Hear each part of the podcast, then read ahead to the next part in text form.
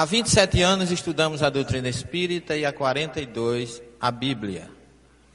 E durante esse período eu nunca tinha conseguido usar, como professor já não há 25 anos, mas já vai fazer 30 e alguma coisa, lá da Universidade Federal da Paraíba, porque agora a aposentadoria expulsa a gente, os governos vão aumentando o tempo, o tempo, o tempo. E eu não cresci em altura, mas em idade, e eu estou vendo que estou conseguindo crescer alguma coisa. E agora, depois de muito tempo, a gente conseguiu juntar o útil ao agradável.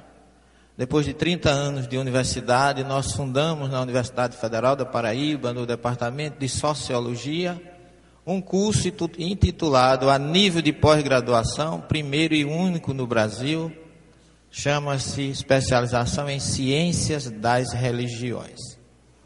Esse curso já está saindo a primeira turma, com 50 alunos.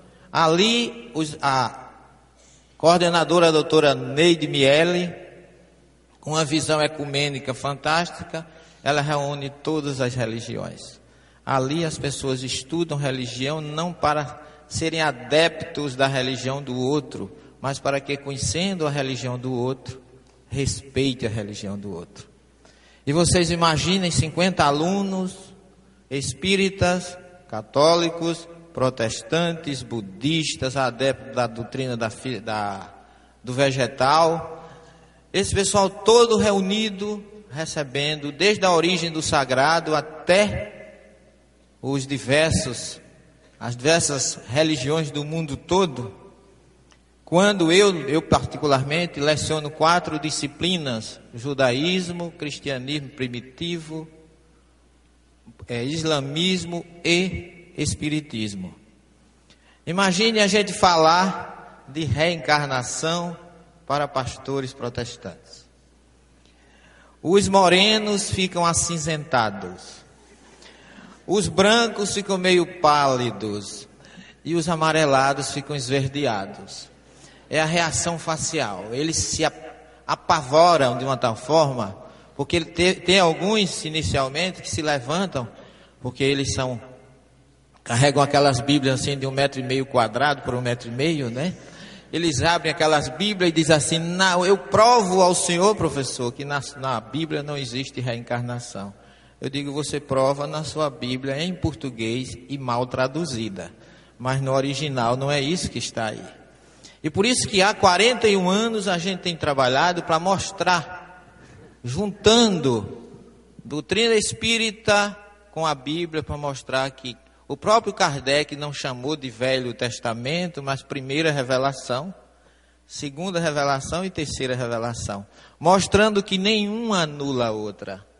A primeira, a segunda e a terceira se completam, cada um na sua época propícia em que as pessoas estariam aptas a receber as verdades novas. E Kardec coloca muito bem isso na obra Evangelho segundo o Espiritismo, no capítulo 24, item 7, quando ele diz: É com muita prudência que os Espíritos trazem as suas revelações no tempo certo. E se os Espíritos não revelaram tudo, é porque nós ainda não estamos preparados para receber todas as verdades. Mas no tempo oportuno, a ciência virá provar tudo que está aí que os Espíritos disseram. Então nós não podemos ver dicotomia. E nós trazemos de uma forma científica, o que nós vamos mostrar aqui para vocês hoje, são pesquisas que já vão há praticamente é, 40 anos e 27 de doutrina, mas não some os dois, senão não dá a minha idade. Foram algumas coisas paralelas, né? porque eu fui católico, 27 anos, quase padre, ia fazer colégio para o brasileiro em Roma, ia fazer teologia em Roma, mas a mediunidade me puxou do catolicismo e eu encontrei respaldo na doutrina espírita, mas ficou uma lacuna muito grande daquele que lia o breviário em latim diariamente, já abraçar a doutrina espírita. E foi o próprio Evangelho, por incrível que pareça, que me fez isso. Marcos 9, 38, quando Tiago e João dizem assim: Mestre, vimos um homem que expulsava espírito em teu nome e nós o proibimos. Ao que Jesus disse: Não devias ter proibido, porque quem é por mim não pode ser contra mim. E aí, a partir daí, eu descobri que se o Espiritismo fosse algo realmente abominável, Jesus teria confirmado. E antes, ele disse que aquele que auxilia os espíritos sofredores estão do lado dele. E a partir daí, com base evangélica, eu abracei a doutrina. E esse trabalho que eu vou apresentar a vocês de uma forma resumida, porque o tempo não permite, nós mostramos cientificamente de onde fomos buscar o significado real que as Bíblias, por mais boas intenções que tenham em português, elas não trazem a essência. Porque o hebraico não é uma língua que se possa entender simplesmente através de seus vocábulos, porque suas letras são símbolos e representam também números. E daí, não é necessário só a fé, mas, sobretudo, o conhecimento. Tem pessoas que, mesmo assim, eu costumo dizer lá os, os pastores que dizem que é, negam ou tentam negar a reencarnação na Bíblia, e eu costumo dizer: reencarnação não é para ser negada Reencarnação é para ser vivida. Porque mesmo vocês, aí eu digo, eles se ajeitam na cadeira, de, mudam de posição. Eu digo, vocês gostando ou não gostando, vão reencarnar assim mesmo. Não adianta, porque é uma misericórdia divina, está para todos nós. A gente gosta de dividir tudo, não é? Ninguém gosta de pagar nada à vista, não é? Qualquer coisa no cartão, divide em N prestações e vai afim. E porque aqui é uma, uma só existência. Então nós estamos sendo incoerentes, a gente diz, parcela tudo, mas as vidas não. Está aí todas as religiões do hinduísmo, do budismo, do zoroastrismo. Os drusos, que são um grupo que vive na Líbia, no Sírio, lá no Oriente, eles são tão reencarnacionistas, dizem que eles são descendentes dos árabes, que quando morre um druso, uma, uma, uma criança, ou um, um, um jovem, ou alguém da família de um druso, ele começa a procurar na família do outro, se nascer alguém com as características do seu ente querido do passado, ele considera que é seu filho, seu irmão, seu tio, seu pai, que nasceu na outra família. E aí o considera como se fosse aquela pessoa agora numa nova família. E o judaísmo está cheio disso. E a gente não gosta de ouvir, porque é muito mais cômodo, me desculpa a expressão, ir para o céu com tripa e tudo do que fazer um esforço para poder chegar diariamente, porque costuram muito jogar na nossa cara. Os espíritas não acreditam em salvação. Acreditamos sim, só que a nossa crença na salvação é completamente diferente. Nós não acreditamos numa salvação gratuita, mas construída diariamente com esforço especial e com a vontade de crescer. Isso é que é a salvação durante a, é, perante a visão da doutrina. Hoje melhor do que ontem, amanhã melhor do que hoje. Tem que ser esse. E não simplesmente a crença. Agora precisamos realmente confiar na misericórdia divina e ter certeza de que Deus provê a tudo a cada momento para todos nós. Conta uma história muito interessante que um rabino estava numa fila, numa daquelas estações da Rússia. O sol a pino, meio-dia, e ele lá na fila. Passa um discípulo e vê o mestre naquele sol candente terrível, né? aquele sol assim tipo nordestino que a gente conhece muito bem. E aí ele se compadece do seu, do seu mestre, diz assim, mestre, por gentileza, sente aqui um pouquinho na sombra, me aguarde que eu vou tirar a passagem para o senhor.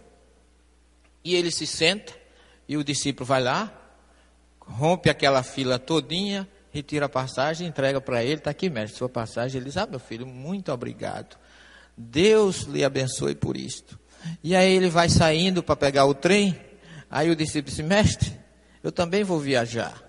Eu vou para outra cidade, mas o dinheiro que eu tinha, eu comprei a passagem do senhor. O senhor não entendeu, eu fiz o favor, senhor, mas não disse que eu ia pagar a sua passagem de graça. Eu não, eu agora fiquei sem, eu, eu não tenho mais dinheiro para viajar. Aí o, o, mestre simplesmente olha para ele e diz assim, meu filho, eu também não tinha. Eu fui para a fila e Deus mandou você. Agora entre na próxima fila. Se você tem confiança, Deus com certeza vai mandar alguém para tirar a sua passagem. Então a gente muitas vezes não confia. A gente basta que esteja pronto. Você está pronto, Deus lhe utiliza da melhor forma possível. É só ter confiança. Através disso é que a gente entende como Deus está, quase sempre, como diz a música, nos carregando nos braços. Porque Ele provê tudo. E tem uma história, não é espírita não essa história, a história é judaica de um cidadão comerciante, ia muito bem nos negócios, tinha quatro filhos, três homens e uma mulher. Os filhos, apesar dele dar-lhe, fornecer-lhe tudo que era material, todos os bens, eles não correspondiam. E a filha única só queria viver de festa, nunca tinha arrumado um sentido para a sua vida. E aquele homem era profundamente infeliz, porque tinha dinheiro, tinha posição, mas não organizava a sua família. E aí ele foi, soube que naquela cidade passava um grande, tinha um grande mestre que poderia resolver o problema dele. E ele disse: Mestre, eu vim aqui lhe consultar porque me disseram que o senhor é muito sábio. Eu queria que o senhor resolvesse o meu problema. Disse: Qual é o seu problema? Eu sou casado, tenho quatro filhos, não querem absolutamente nada. Minha esposa também só vive de é, lojas de ajeitar o cabelo, aquelas coisas que as mulheres do Recife não fazem, né? E aí eu gostaria que o senhor me desse uma solução para o meu problema, que eu estou numa situação muito difícil. Ele disse, olha, você vai à cidade de Córdoba, fica aqui a uns 200 quilômetros, que lá o senhor, o senhor procura um cidadão de nome Boaz, que ele vai resolver o seu problema. Aí ele disse mas o senhor não poderia me dizer logo aqui, não, nós gostamos das coisas muito imediatas, né? Você não dá para resolver aqui não, você sair tão longe. São seis dias para ir lá, três idas e três voltas. Tem que alugar uma charrete, naquela época não tinha carro, a história é antiga. E aí ele disse, como é que eu vou fazer? Ele disse, não, meu filho, a sua ideia é essa, vá procurar Boaz na cidade de Córdoba, que ele é quem vai solucionar o seu problema.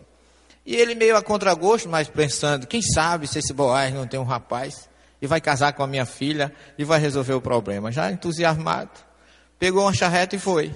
Viajou três dias na poeira. Quando ele chega na cidade, ele para na entrada da cidade de um cocheiro que está ali é, arrumando uma ração para os seus cavalos. Ele diz assim: O senhor conhece Boaz? Ele disse: Boaz, não, senhor.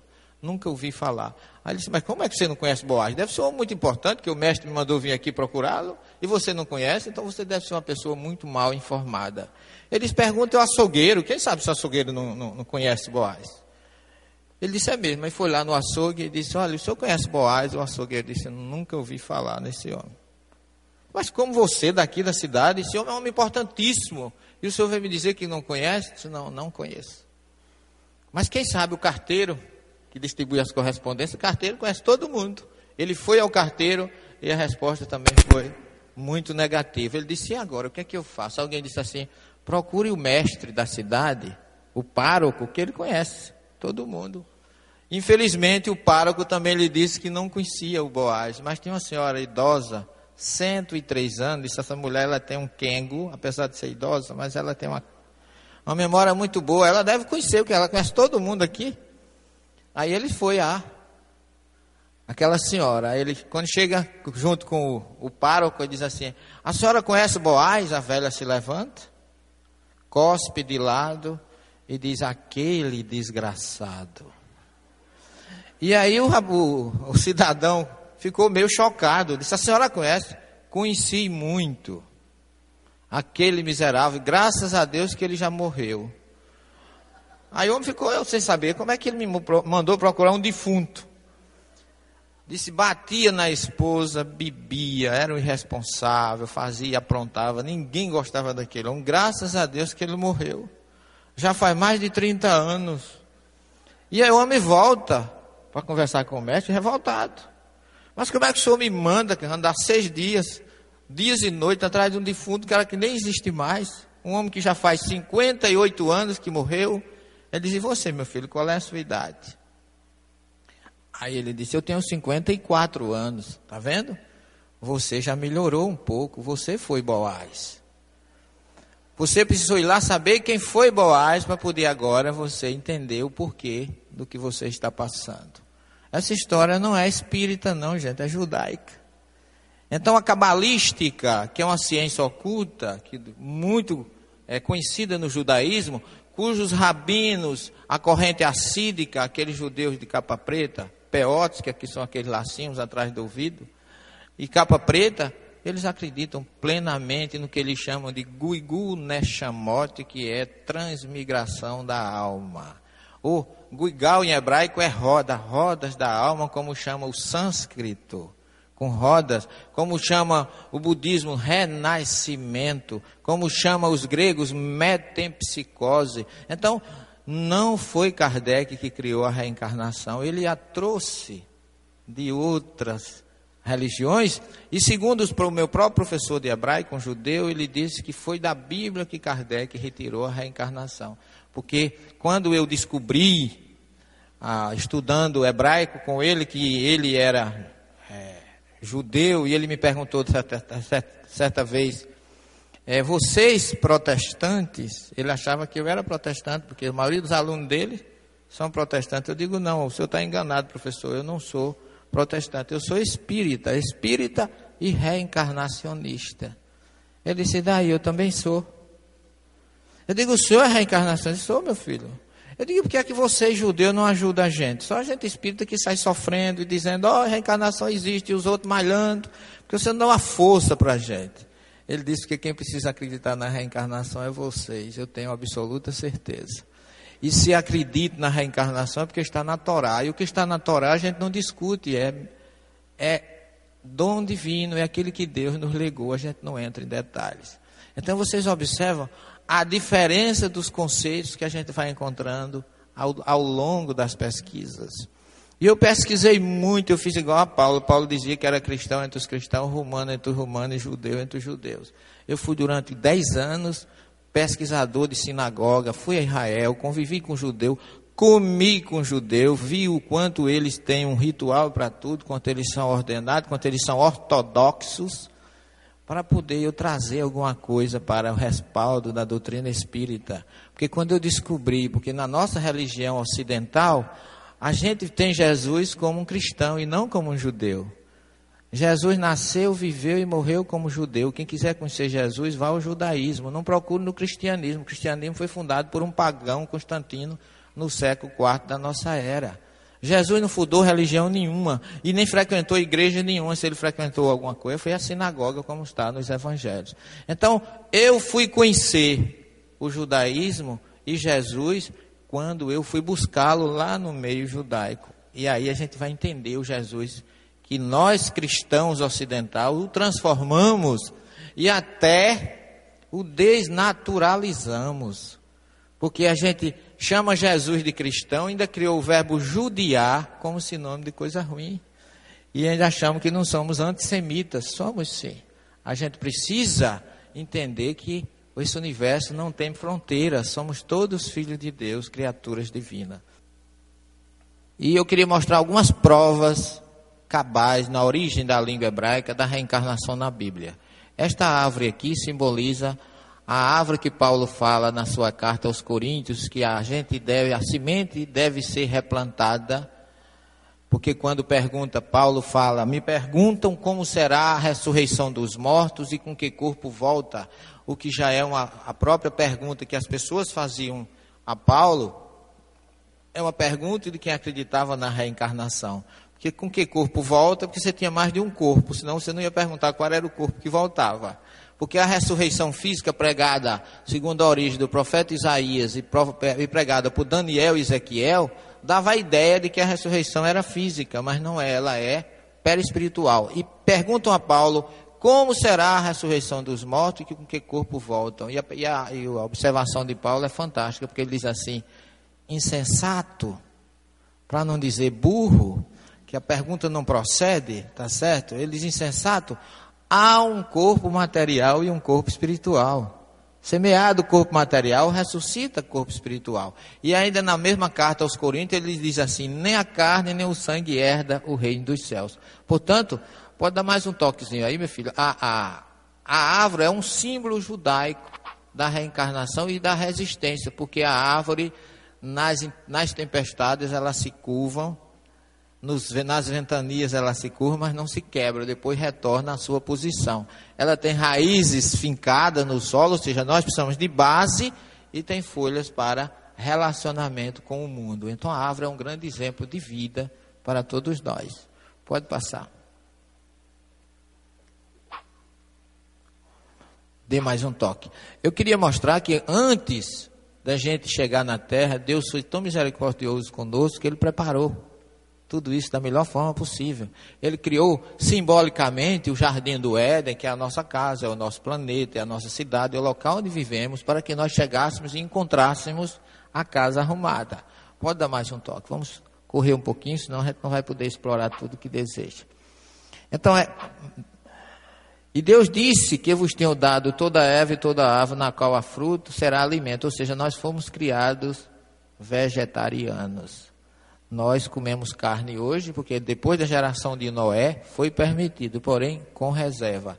Mas originalmente nós fomos criados para sermos vegetarianos. Está aí no Gênesis 1:29. Aliás, eu acabei de traduzir o Gênesis, 1533 versículos, traduzido e comentado, e devo estar lançando esse ano. Já foi revisado em Israel três vezes o texto hebraico, agora está sendo revisado o português, mas deu um trabalho, já vai com quase cinco anos que eu trabalho nisso. E se Deus quiser, nós vamos lançar isso ainda este ano. Pode passar, querido. É uma obra fantástica. Ali tem tudo. Fala até de Jesus. Pode passar. E fez brotar da terra toda árvore frutífera e árvore boa para alimento. E a árvore das vidas, que todo mundo traduz como árvore da vida. Mas no texto original fala árvore das vidas, dentro do jardim do Éden, a árvore do conhecimento do bem e do mal.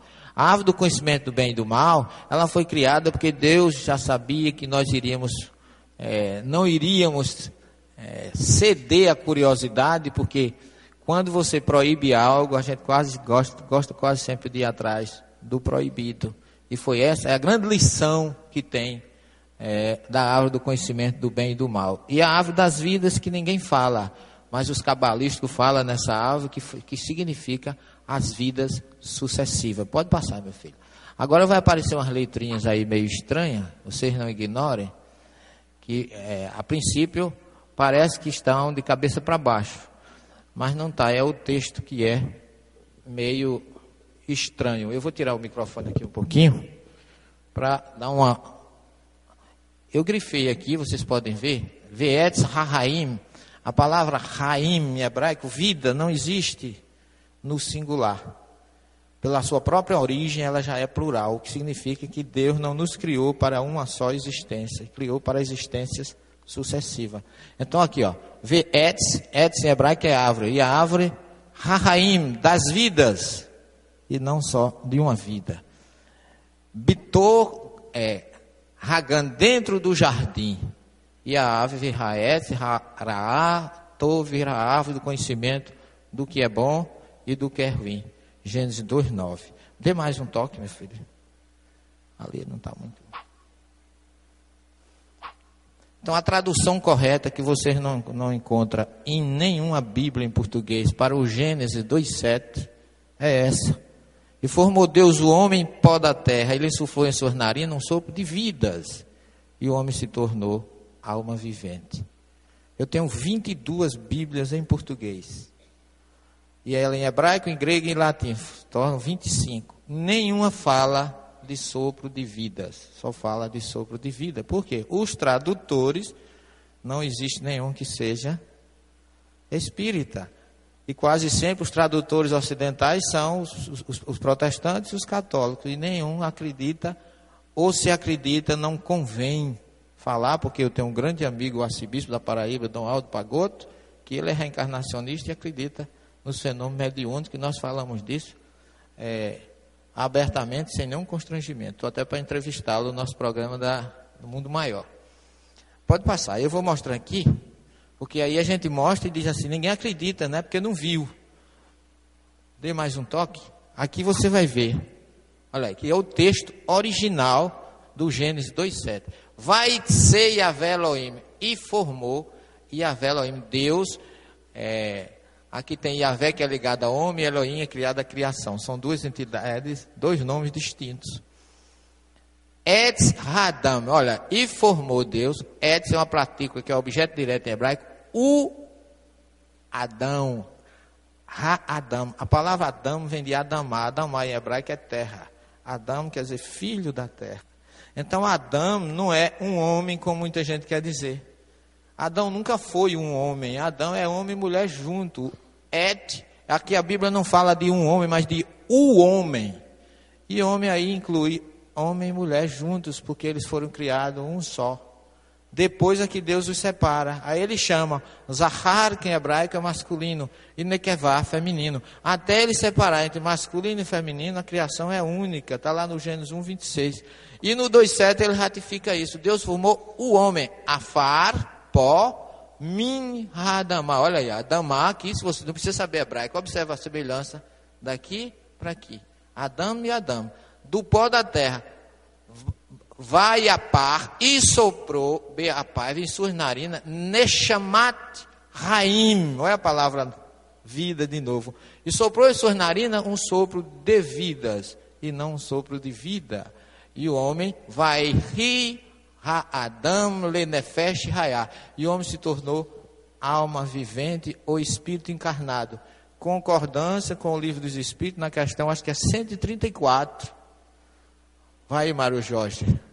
É um 3,4 que diz assim: O que é a alma? Resposta do Espírito Verdade: O Espírito encarnado.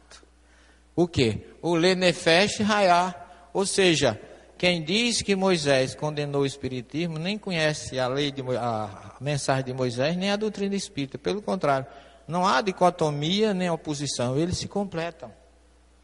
Então, o que tem aqui na questão, no Gênesis 2,7 vidas sucessivas, sopro de vidas, e alma vivente, que é o Espírito encarnado, que está de acordo com a questão 134 do Livro dos Espíritos. Se não fosse 134, vocês me desculpem, eu tenho quase certeza que é. A, a, a pergunta está esclarecida: o que é a alma? Pode passar, meu filho.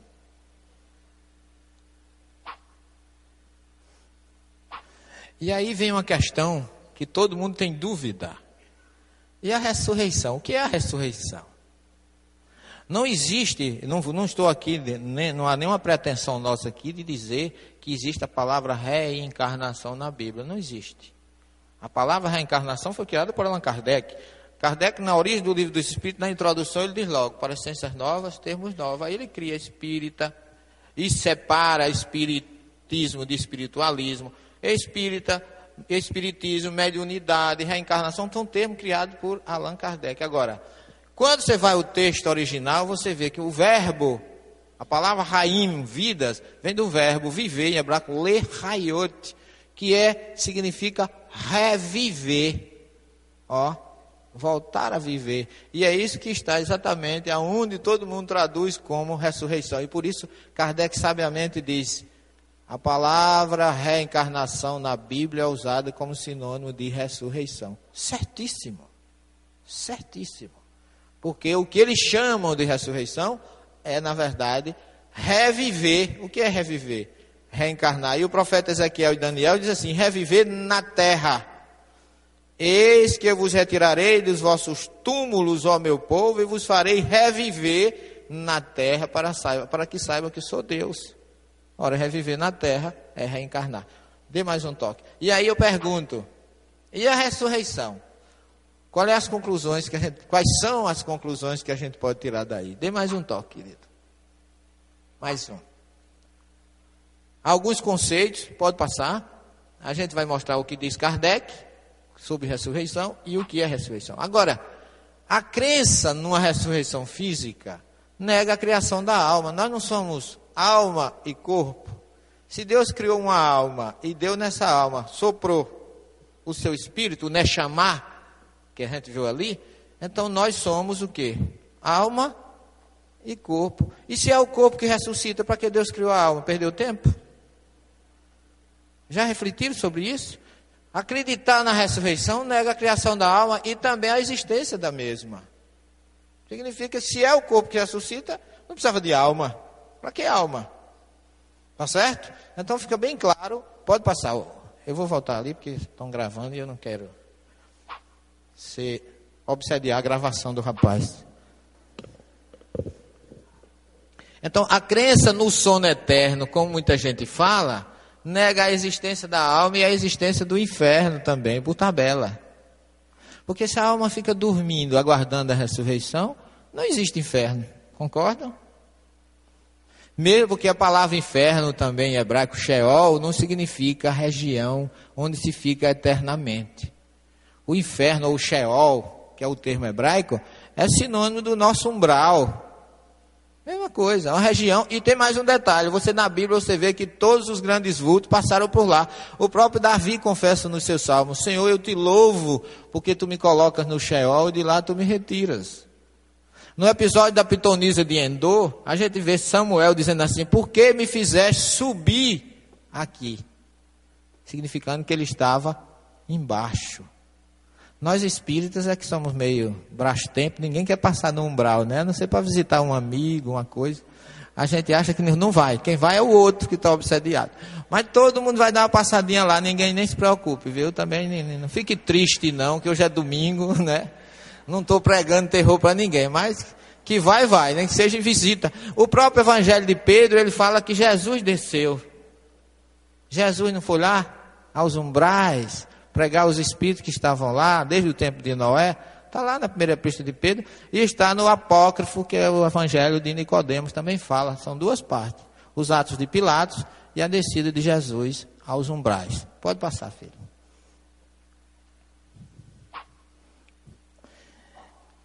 E Kardec diz lá no Evangelho segundo o Espírito, Espiritismo, capítulo 4, item 4, que o retorno da alma ao corpo que parecia estar morto. Isso é que ele chama de ressurreição. Mas ressurreição na Bíblia não é isso. Tá certo? Pode passar. Existem algumas ressurreições na Bíblia, que nós vamos passar rapidamente, que é ah, os casos de ressurreição que nós temos lá no livro dos reis, que é a ressurreição do filho da viúva de Sarepta pelo profeta Elias. Olha lá, o primeiro dos reis, 16, 21 e 22. É um caso de ressurreição, porque o, o menino parecia estar morto. Ressurreição da filha de Jairo, em Mateus 9, 18 a 25. Ressurreição do filho da viúva de Naim, que está lá em Lucas 7, 11 a 17. Isso são casos de ressurreição. Ressurreição de Lázaro, lá em João 11, 1 a 43. Isso são porque eles pareciam estar mortos, não estavam mortos. E de onde vem isso? O profeta Daniel, baseado em em Isaías 26, ele diz: Muitos dos que dormem no solo poerento despertarão, uns para a vida eterna, outros para a vergonha eterna. E ele fala que é muitos, Jesus já fala todos os que dormem. É diferente. Então, Daniel foi, fala mais de uma ressurreição individual, e Jesus fala que a reencarnação é para todos. Só que todo mundo entende essa ressurreição de Daniel como física, na verdade a colocação que ele faz não é de ressurreição física, mas uma ressurreição física na terra, não uma ressurreição física no mundo espiritual, como muita gente quer, como eu já falei, achar que vai para o céu com tripa e tudo. Desculpa a expressão. Pode passar. Ezequiel 37 também corrobora isso. Ó. A mão de Deus veio sobre mim, conduziu-me para fora pelo Espírito de Deus e me pousou no meio de um vale de ossos. A gente, as pessoas leem isso e não vê que isso aí houve um desdobramento mediúnico. Ele chama mão de Deus, né? Porque como como profeta que era, que na verdade todos os profetas eram na verdade médiums, que a palavra navi em hebraico significa intermediário entre os dois planos. Como o grego chama profetas, que navi já vem de um termo árabe, nabá, só que o árabe chamava nabá, como é, no sentido de daquele frêmito que alguns médios apresentam ao receber a entidade, não tem gente que se saculeja, né? Parece que para aquilo parece que dá mais força, que o espírito vem mais forte, isso não há necessidade absolutamente, mas aquele gesto frenético, o árabe chamava de naba. Daí veio naba no árabe, navi no hebraico, profetes no grego, intermédium latino, que Kardec chamou de médio, mas é a mesma coisa. Então o profeta ali está narrando um sentimento ou uma sensação mediúnica de quem se desdobrou. Ele foi levado pela mão de Deus para algum lugar e pousou no meio de um vale cheio de ossos. Pode passar o próximo. E assim fala Deus a estes ossos: Eis que trago sobre vós um espírito e vivereis. Só que esse verbo viver aqui é lechaiot, é revivereis. A gente pode inclusive traduzir como revivereis. Pode passar, meu filho. Tem algumas coisas interessantes ainda aí, quem dá uma corridinha. E aí esse Ezequiel 37, ó, filho do homem, estes ossos representa a casa de Israel, porque isso aí foi profetizado durante o cativeiro da Babilônia. Eu costumo dizer o seguinte: você nunca pode analisar um versículo bíblico solto. Você tem que colocar, fazer as perguntas. Quando foi escrito, por que foi escrito, para quem foi escrito. E aí, em cima disso aí, você vai tirar a sua conclusão. Pode passar, meu filho. Porei meu espírito dentro de vós, a vez de reviver, ó. E eu vos reporei em vossa terra, e saberei que eu, Deus, falei e hei de fazer. Ezequiel 37, 14. Ou seja, repor, pôr o espírito e reviver e colocar na terra, não pode ser ressurreição espiritual. É reencarnação. Colocar o espírito na terra é reencarnar e não re, ressuscitar, como muita gente coloca. Pode passar, querido. Como será a ressurreição dos mortos? Pode passar. Paulo, ó, 1 aos Coríntios, é, capítulo 15, versículo 35 a 58. Então ele diz, pode passar, querido. Como será a ressurreição dos mortos e com que corpo volta? Olha aí, ó. E Paulo ignora que eles perguntem isso. Chama de insensato. Pode passar. Semeado o corpo animal, ressuscita corpo espiritual. E essa é uma colocação que ele faz, e que Paulo foi um dos apóstolos que, sobre esse episódio da ressurreição, ele, ele, pode passar, querido. Ele é muito enfático quando ele coloca na, no capítulo 15 ainda. Olha aí, ó. O que afirmo é que nem a carne nem o sangue pode participar do reino de Deus. Então ninguém pode acreditar que é o corpo que vai ressuscitar. E sim, o, no caso, é, um grande, um dos pais da igreja, Orígenes, discípulo de Clemente, de Alexandria, que por sinal era discípulo de Pantaeno, ele conclui estudando Paulo que quem ressuscita é o perispírito. Pode passar. Ou o corpo espiritual. A gente que chama, Kardec foi que criou o termo perispírito, mas ele chama de corpo espiritual. Pode adiantar, querido. Dá uma corridinha, senão a gente daqui a pouco está Olha o Gênesis 15, 15, 16. Quanto a ti em paz irás para os teus pais, serás sepultado numa velhice feliz, e é na quarta geração que eles voltarão para cá, porque até lá a iniquidade dos amorreus não terá atingido o seu como. Quer dizer, os, os rabinos dizem que onde tiver geração, podemos dizer encarnação ou reencarnação, como o próprio Eclesiastes diz, geração vai, geração vem, e a terra permanece a mesma. Porque a terra é um planeta de Expiação e de prova. Geração vai, geração vem, ela fica aqui. É por isso que a gente sempre as pessoas nos perguntam como é que a, vocês espíritas acreditam na lei do progresso, da evolução, e a Terra sempre cheia de violência, de, de fome, de guerra, de etc. Por quê? Porque aqui não vem anjinhos, não. Aqui só vem espíritos devedores com débitos. Vocês acham que numa penitenciária vai entrar quem? Não é? Então, sendo a terra um plano de expiação e prova, vem os espíritos falidos. E quando eles melhoram aqui, vão embora, não ficam aqui. Por isso que a terra permanece a mesma, como diz o Eclesiastes, que é uma frase puramente espírita. Está muito de acordo. Pode passar, querido. O episódio de Esaú e Jacó, há duas gerações em teus, teus seios. Dois povos de ti se separarão. Um povo dominará o povo, o mais velho servirá ao mais novo. Esses dois povos de ti sairão, gente, a gente está vivendo ainda hoje aí. São os árabes e os judeus. Essa turbulência. Porque os árabes são derivados de Esaú. E os judeus de Jacó. São dois irmãos, têm o mesmo tronco. Ele, o judeu chama pai Abraão, o árabe chama pai Abraão. Mais uma vez eu perguntei, por que é que vocês tendo o mesmo pai, vocês não se entendem e não se unem? E o amigo judeu respondeu, que eles são nossos irmãos bastardos. É muito amor de família. Pode passar, meu filho. Então, é, amei Jacó e aborreci Esaú. Isso é uma coisa que está lá em Malaquias 1,3. Eu coloquei aqui o termo aborreci, porque Deus não se aborrece com nada. Então, é, traduzir ali como aborreci é terrível, né? Deus não, tem, não faz diferença. O, o, o, o profeta aí foi quem colocou esse termo aborreci, que Deus Simplesmente, como diz a própria Bíblia, haver Hesed, é misericordioso, é justo e bom. Pode passar. Não era Esaú irmão de Jacó? Como é que um Deus tinha diferença de um para com o outro? Não é? Porque, inclusive, a primogenitura é uma coisa bíblica. O primogênito era que tinha direito. Mas Jacó não era o primogênito, o primogênito era Esaú. Então, se Deus preferiu que Jacó fosse o descendente, é porque Jacó espiritualmente era mais evoluído do que Esaú.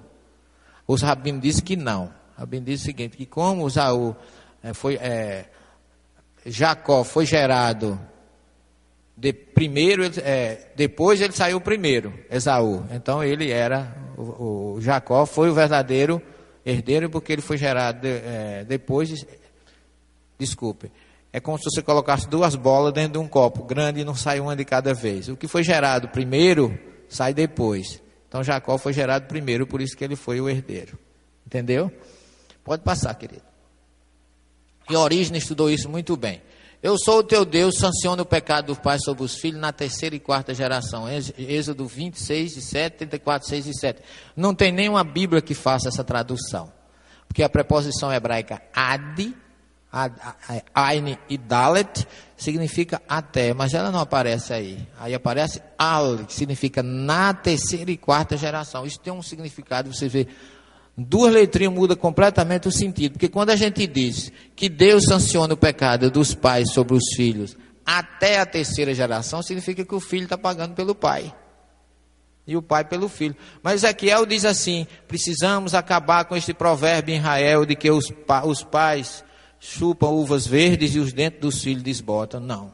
Nem o pai paga pelo filho, nem o filho pelo pai. Se é o pai que erra, é o pai que paga. Se é o filho que erra, é o filho que paga. Então, como é que Deus podia punir até a terceira e a quarta geração? Você chega no texto original, você encontra que Deus, sim, ele sanciona na terceira e na quarta geração. Por quê? Porque eu não posso ser meu filho, mas eu já posso vir como meu neto. Portanto, a partir da terceira geração. E aí sim se confirma o, o, o processo da vida sucessiva ou reencarnação, onde cada um colhe o que planta, em até mil gerações, como a própria, o próprio Êxodo diz. Pode passar, meu filho. Eu, não, eu dispensei aí os textos hebraicos já, já para não. Teus, por, os teus mortos voltarão a viver. Os seus cadáveres ressurgirão. Despertai e cantai vós que habitais o pó, porque o teu orvalho será um orvalho luminoso e a terra dará luz aos mortos ou as sombras. Por quê? Porque reencarnando aqui você cresce. Isso é Isaías 26, 19. Foi essa citação de Isaías quem originou Daniel e Ezequiel colocar os termos de ressurreição e não reencarnação. Porque ninguém conhecia, ou vida sucessiva. Mas na verdade, ó, os teus mortos voltarão a viver. O verbo hebraico lá está colocado no completo no futuro, irriu, ou seja, reviverão. Ou seja, reencarnarão, se a gente colocar na ótica doutrinária. Pode passar.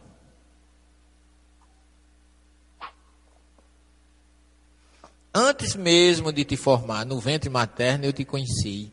Antes que saísse do seio, eu te consagrei, eu te constituí profeta das nações. Jeremias 1,5. Pessoal, isso aqui é, uma, é, o que Jesus disse para Nicodemos no seu diálogo. O Espírito é como o vento, sopra onde quer. Tu não sabe de onde ele vem, nem para onde ele vai. Mas com isso, Jesus está dizendo que ele existia antes e vai existir depois. Por quê? Porque Jesus, é como Jesus lembrasse a Nicodemos a passagem de Jeremias 1,5. Porque mesmo antes que ele encarnasse, a identidade espiritual nossa não é desfeita. Antes mesmo de encarnar, Deus já nos conhece. Então ele diz: Antes que, te, que foste gerado no ventre materno, eu te conheci e eu já te consagrei profeta das nações. Ou seja, Jeremias já tinha uma missão que foi determinada por Deus lá na pátria espiritual. E ele veio. Agora eu, eu fico às vezes, é, é, curiosamente, refletindo como é que tantos irmãos de outras religiões leem isso e não entendem. Eu acho que é porque Jesus disse que falava de uma forma que as pessoas vendo não enxergavam e ouvindo não entendiam. Eu acho que deve ser por isso que ninguém vê, tanta, tanta realidade, que para mim, para nós, eu acho que não existe nenhuma dúvida disso aí, que se trata de um processo reencarnatório que nós, antes de chegar aqui, já escolhemos, a gente vê isso nas obras de André Luiz, lá no Ministério da Reencarnação, o defeito físico que vai ajudar o seu espírito a evoluir. Está aí, em Jeremias 1,5. Pode passar. O livro de Jó, Jó é, olha o que aqui Jó diz. Aliás, Jó nunca existiu, né, pessoal? Porque tem gente que às vezes se chateia quando eu digo isso, não é, Fernando? Mas. Jó nunca existiu, é um personagem de ficção. Mas simboliza o quê? Simboliza que mesmo aquele que viva no caminho correto, mesmo aquele que faça tudo bonitinho nessa existência, se ele tem algum débito do passado, não tem isso não, vai ter que colher. Vejamos o exemplo de João Batista que não tinha, é, preparou o caminho de Jesus, todo bonitinho, fez tudo como disse, disse o profeta Malaquias, e nem Jesus impediu que ele fosse degolado, porque ele, como Elias, degolou o sacerdote de Baal. Então ele tinha que colher o que plantou. Cada um colhe o que planta. A gente não impede que os nossos filhos sofram de doença, de asma, de alergia. A gente sofre, mas é, ele tem que passar por aquilo. Então não, não tem conversa. Plantou, é colheita. Deus não é injusto. Não premia nem condena. Olha o que é que Jó pergunta: morrendo um homem, tornará a viver? O verbo é liriote. Todos os dias eu espero até que chegue a minha troca. Essa palavra, halifat, em hebraico é troca. A minha troca aí pode ser a minha mudança, a minha substituição. Você encontra em Bíblia não sei quantos sinônimos para falar de reencarnação. Todo dia eu espero que chegue a minha mudança, que eu desencarne para voltar a, no outro corpo. Quer dizer, Jó está começando a entender que se ele está sofrendo e se ele está prestes a morrer, será que ele não vai voltar a viver? Até ele tinha dúvida. Por quê? Porque a gente não se lembra do que foi. Às vezes as pessoas não acreditam, como a gente mostrou aquele, aquele tape ali rapidamente, e só porque não se lembra do que foi, acha que não existe reencarnação. Eu já fiz uma, uma, uma, Eu não gosto muito de debate, mas de vez em quando a gente se topa né, com algumas situações curiosas. Eu estava numa rádio e tinha um pastor, uma pastora, porque geralmente na rádio eles mandam dois pastores, aí botam um espírita, ou meio espírita, se pudesse era meio, que é para ficar uma quantidade inferior. E, mas aí eu fui e, e começa a se falar, de, vai, não vai, vem a reencarnação. Aí a mulher disse assim, reencarnação não existe. Por quê? Porque perguntaram a João Batista se ele era ali, ele disse que não. Eu disse, ele disse que não, porque não se lembrava. Nós não nos lembramos de quem fomos. Mas também perguntaram, aí eu perguntei para ela, João Batista era profeta? Ele disse sim. Mas perguntaram, ele também disse que não era. Quer dizer, quando é conveniente eu acredito, quando não, eu não acredito. Não é assim? Agora eu perguntei, agora me diga uma coisa: Jesus diz textualmente que João Batista é o Elias que devia voltar. Porque está lá em Malaquias dizendo que ele ia mandar o profeta Elias. Jesus confirma que ele veio e preparou o seu caminho. Aí eu perguntei para ela: entre Jesus e João Batista, dizendo que não era Elias, eu fico com Jesus, a senhora fica com quem? Aí as pessoas só querem raciocinar de um lado só. É como se a Bíblia só tivesse páginas pares ou ímpares. Então eu pulo da pá, vou para aquela que me interessa e não leio. A Bíblia é para ser lida do Gênesis ao Apocalipse e tirar as suas conclusões. Tá certo? Pode passar mais uma, um texto. Eu sei que meu defensor está vivo e que no fim, sobre o pó, se levantará, e em minha carne verei a Deus. Jó 19, 25. Olha, se levantará sobre o pó, como disse Daniel, Ezequiel e Isaías, e verá a Deus reencarnado, gente. Um corpo físico. Pode passar. É o anjinho dos cinco minutos, não, né? Morrendo o homem, tornará a viver. Não, aqui o último. Pergunta às gerações passadas. Olha aí, ó e medita a experiência dos antepassados. Somos de ontem não sabemos nada. Olha o Jó concluindo que tudo o que ele estava passando estava ontem, não era agora. Somos de ontem não sabemos nada. Jó 8, 8 e 9. Pode passar, querido. Temos que dar uma corridinha. Os salmos, olha gente, é, a palavra salmo em hebraico é terrilim. Terrilim significa canção louvor. Os salmos é para ser cantados e não lidos.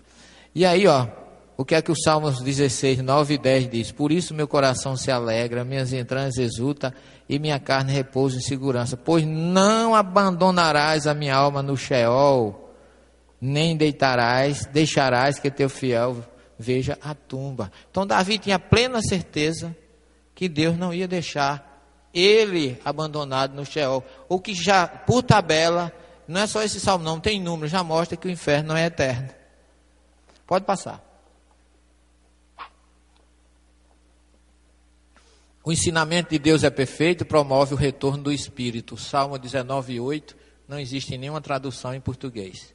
Mas é exatamente isso que está no original. O retorno do Espírito é reencarnação. Pode passar, querido. O Salmo 23 é um salmo belíssimo. Mas a, a, a, tradução desse salmo é uma graça. Quer ver? Todo mundo conhece esse salmo. Aquele que diz assim: O Senhor é meu pastor. Está vendo? A tradução está errada, mas vocês estão certos.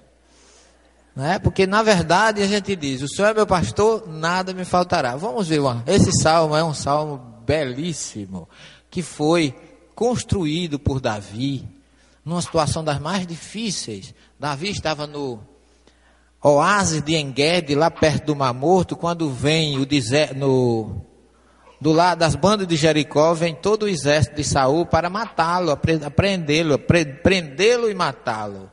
Então ele foge para o deserto e compõe essa obra maravilhosa, porque ele senta para trás não tem nada, só, aliás, para frente não tem nada, só o deserto e para trás um exército. Alguém aqui já imaginou o que é o deserto? Tem nada, mas tem Deus. Todos os grandes acontecimentos espirituais do mundo começaram no deserto. O homem teve que fugir do que é material ver a ausência total de tudo para poder entender que mesmo assim Deus está ali. E Davi dá esse exemplo nesse salmo, porque mesmo tendo um exército na retaguarda e nada na frente, ele olha para os céus, pega sua harpa e coloca assim: Yahvé roi lo erissá. Esse aqui, ó. Deus é meu pastor, não me faltará. E nunca nada me faltará. Porque você diz nada me faltará, você está dizendo que Deus vai lhe prover de casa, comida, aluguel, 100 milhões por mês, aquelas coisas, tudo material.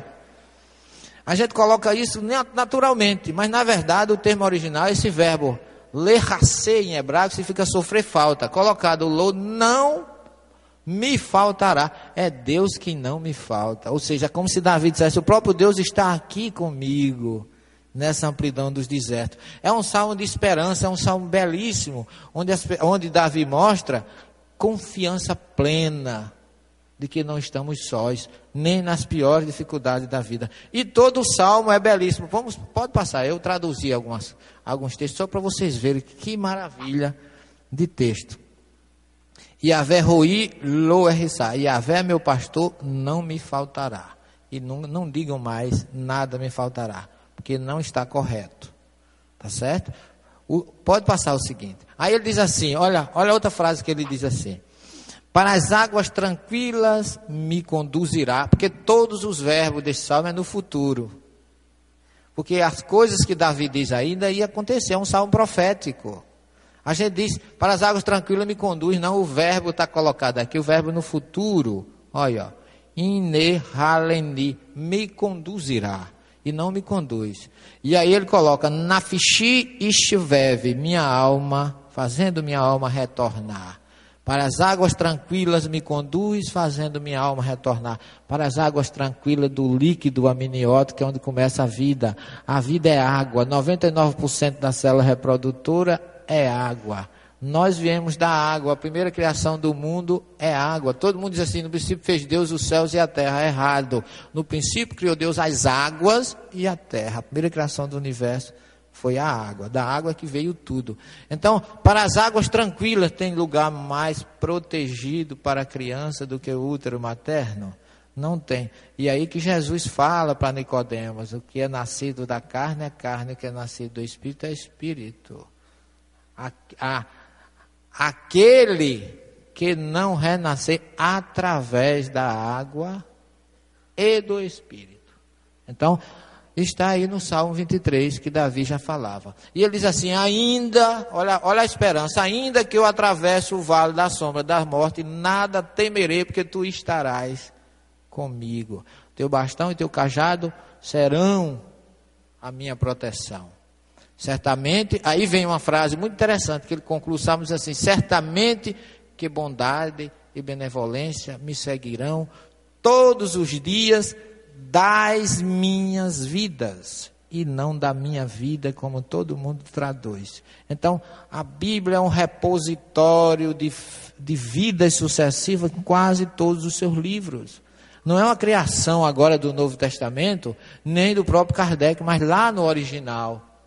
Está cheio. Pode passar. Veja essa. Olha aí, ó. Ar, tove certamente bondade, ver de justiça, benevolência, me seguirão, col em mei raiai. Olha o verbo aqui de novo, o verbo reviver.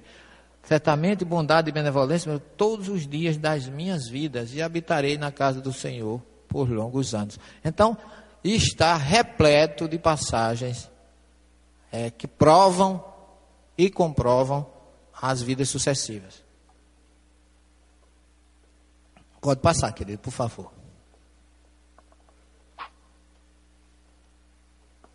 Chegou o anjo da guarda, eu estava esperando. Olha aqui, o Salmo 30. Senhor, tiraste minha alma do Sheol, tu me fizeste reviver entre os que baixam a cova. Mostrando a confiança. Pode passar. Mas Deus resgatará a minha alma das garras do Sheol e me tomará. Outro salmo. Pode passar.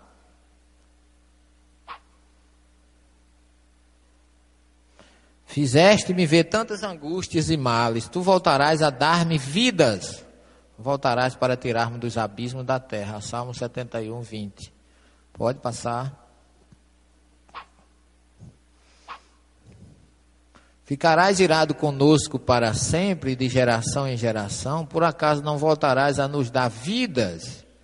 E o teu povo se alegrará em ti. Mostra-me teu amor a Deus e concede tua salvação. Salmo 85.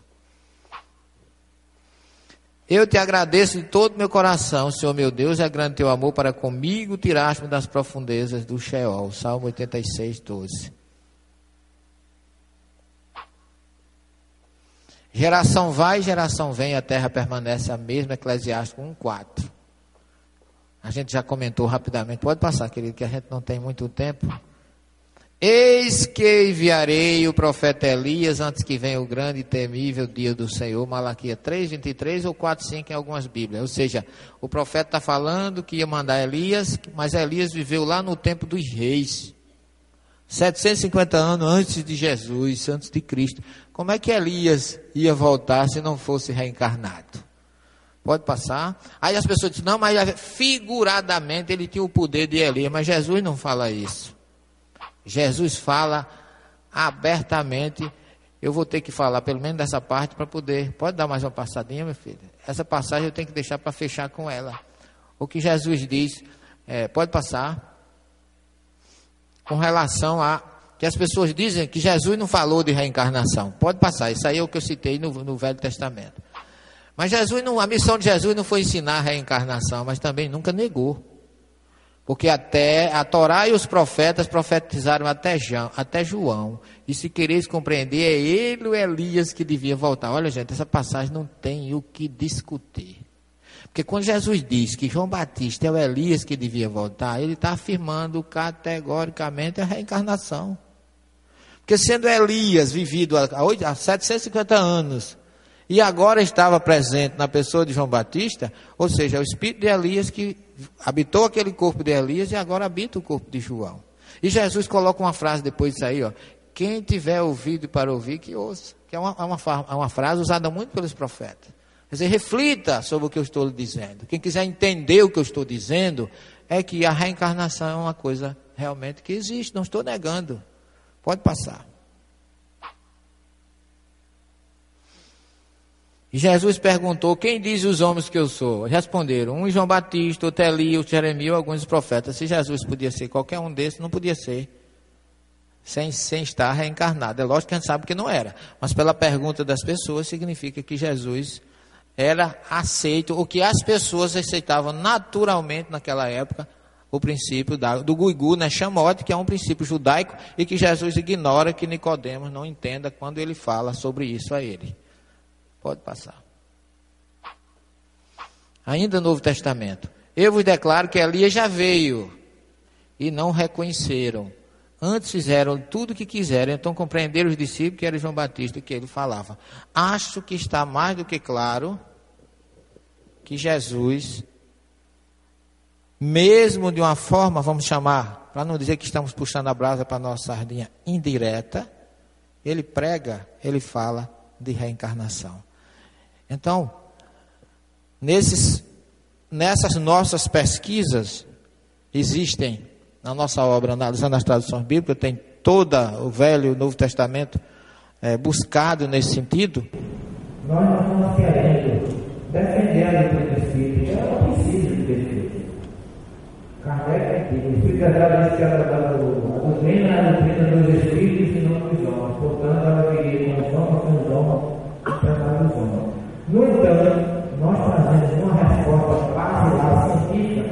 estou falando aqui mais como pesquisador do que como espírita. Eu também sou pesquisador do centro aqui. Oriente tese, mestrado, doutorado, pesquisa. E agora no curso de Ciência das Religiões, esse curso teve uma versão tão boa que está sendo criado mestrado e doutorado. É uma inicial, foi a segunda turma de especialização agora, em agosto, e mestrado e doutorado estamos aguardando a resposta do MEC.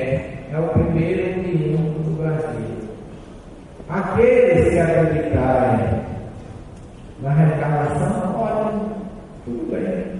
Quem não quiser acreditar também não vai se preocupar. Porque junto com eles, vamos com certeza todos reencarnar. Eu queria agradecer demais essa oportunidade, agradecer a Fernando, a presença de Carlos ao meu querido Mário Jorge pelo convite honroso e a presença de vocês aqui. E nós vamos abrir agora, se tiver o intervalo, para na sequência nós iremos para responder logicamente os questionamentos de vocês. Jesus esteja com vocês, muita paz, Deus para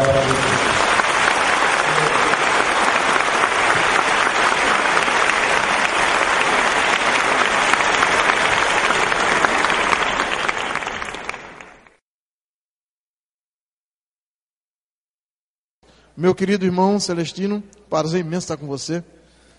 Um prazer imenso viver esse, esse momento com você. Pergunta primeira: Como interpretar Paulo escrevendo aos Hebreus, dizendo que ao homem é dado viver uma única vez? Essa pergunta é uma pergunta muito interessante, que as pessoas, ao fazerem esta pergunta, têm dúvida de que Paulo está negando a reencarnação. Ou tem dúvida ou quer afirmar. No entanto, esta informação de Paulo aos Hebreus 9, 27 não nega absolutamente a reencarnação. Primeiro, porque Paulo não disse que está fadado ao homem nascer uma só vez. Ele fala morrer uma só vez e não nascer. Porque Jesus fala que a gente precisa nascer de novo. E Paulo não seria contrário a essa informação de Jesus. E segundo, é bom que se saiba que Paulo era judeu, fariseu da tribo de Benjamim e doutor da lei. Ele conhecia tudo isso. E é bom que também lembre-se que Paulo diz assim: todo mundo fala que ele cita que é dado morrer uma só vez. Mas ninguém complementa de que ele disse: morre-se uma vez e segue seu juízo. Ele não disse que ficava dormindo, esperando a ressurreição, não. Morre uma vez, em seguida segue-se o juízo. Ou seja, este corpo humano que nós temos, cada um de vocês tem, e eu tenho, esse baixinho aqui, de CPF 805, 139, 308, barra 25, só morre uma vez. Agora, não significa que o espírito não nasça no outro corpo. Esse corpo, sim, está fadado a morrer uma só vez. O espírito não, vai renascer quantas vezes seja necessário. Isso não está absolutamente negando. E a cada morte, veja que Paulo completa, segue um julgamento. E segue-se o juízo, porque a cada morte é um balanço e a gente vai recomeçar de acordo com o que fez ou com o que deixou de fazer. Não há absolutamente nenhuma negação de Paulo nessa passagem de Hebreus 9, 27. Nós chegamos aqui simples e ignorantes é correto pagarmos dívidas que não sabíamos que estávamos praticando? gente, a gente já não começa com débito, não. Simplicidade.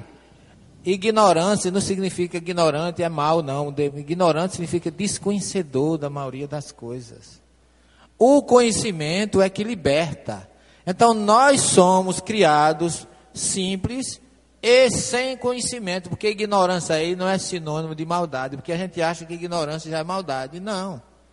Nós começamos do zero. Agora vamos galgando de acordo com o nosso comportamento as, as esferas superiores, através do conhecimento. Você observa lá no Gênesis, diz assim, que Adão e Eva viviam no paraíso, estavam nus e não sabiam que estavam nus. Depois que eles conheceram, porque aí o verbo ladat, em hebraico significa conhecer, trocar experiência, aí eles conheceram, depois que comeram da, é, do, do, fruto do conhecimento do bem e do mal, aí o livro diz assim, e eles viram, só que o verbo traduzir vir aí, não é o verbo ver, é o verbo ladat, e eles conheceram, ou souberam que estavam nus, porque eles já estavam nus antes e não tinham consciência disso. Só depois do conhecimento é que aprenderam a o que era certo e o que era errado. Quer dizer, até comer do fruto eles estavam nus e não conheciam que estavam nus, não sabiam. Agora, depois do conhecimento, souberam discernir o que é certo e o que é errado. Como o próprio Gênesis, no capítulo 4, diz: Adão conheceu e Adá Eva. Conheceu Eva e ela concebeu e deu à luz um filho, o que significa que um homem, para se ligar a uma mulher, tem que ter conhecimento, tem que haver uma interpenetração espiritual. Ô Severino, é, essa primeira experiência dá-se no mundo de expiação e provas ou no mundo primitivo? Não, não importa. Pode ser no mundo de expiação e provas, Pode ser em qualquer a mundo. primeira vivência. É a primeira, porque quando você sai daqui, o conhecimento desse mundo para o outro vai ser inferior. Digo no começo do primórdio da criação. Na, na criação, o homem era simples e ignorante. Adão e Eva é um símbolo disso. Isso continua acontecendo. Ainda hoje. Porque Deus porque continua Deus cri- criando. continua criando espíritos, segundo o livro dos E espíritos. essas vivências dá-se logo aqui ou em planeta primitivo? Segundo Kardec, ainda tem planeta mais inferiores do que a Terra. Ok? Então, para quem perguntou, a- a- o processo de vivência dá-se mais lá no, no universo do, do- do mundo primitivo, não é isso? mundo primitivo. E aí, gente, precisamos do conhecimento.